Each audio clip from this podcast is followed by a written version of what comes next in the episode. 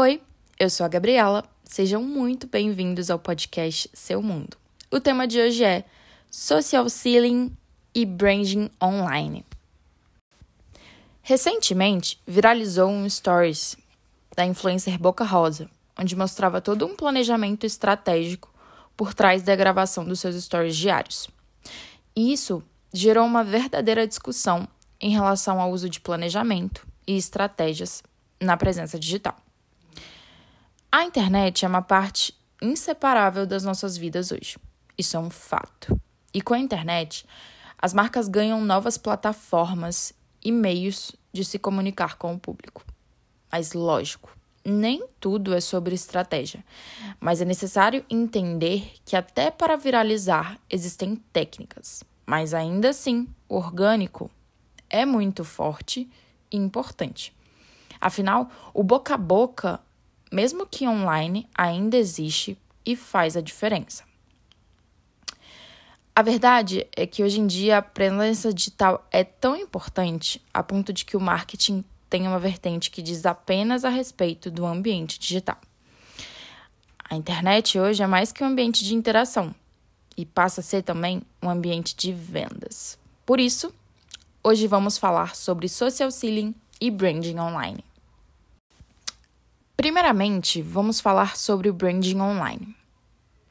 O branding é a gestão de marcas, e no ambiente online isso é ainda mais importante, na tentativa de estar presente em todos os pontos de contato do cliente de uma determinada forma.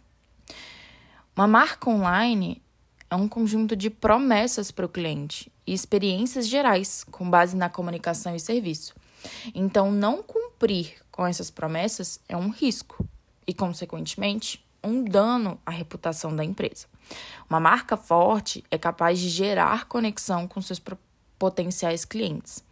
Então, o branding vai além da logotipo, além da conexão do cliente com a sua marca no aspecto visual, vai da padronização em relação ao contato que o cliente tem com a sua marca ao posicionamento da sua marca em relação ao cliente em todos os canais.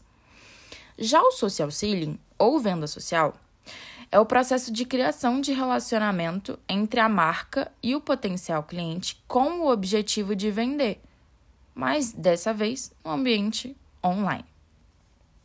Se você quiser ter sucesso com essa técnica na sua empresa, você deve compartilhar informações de valor ao seu público, responder perguntas e engajamento e mostrar soluções para as dores do seu público. Para isso, é necessário ter estratégia e planejamento. É necessário conhecer o seu público, observar o que ele diz, por qual rede social e como o seu público interage.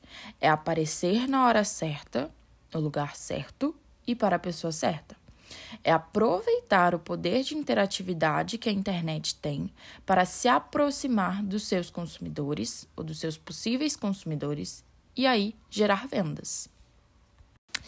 Bom, agora que você já entendeu a importância de pensar a sua marca no ambiente online, é hora de repensar como você cria conexão com o seu cliente.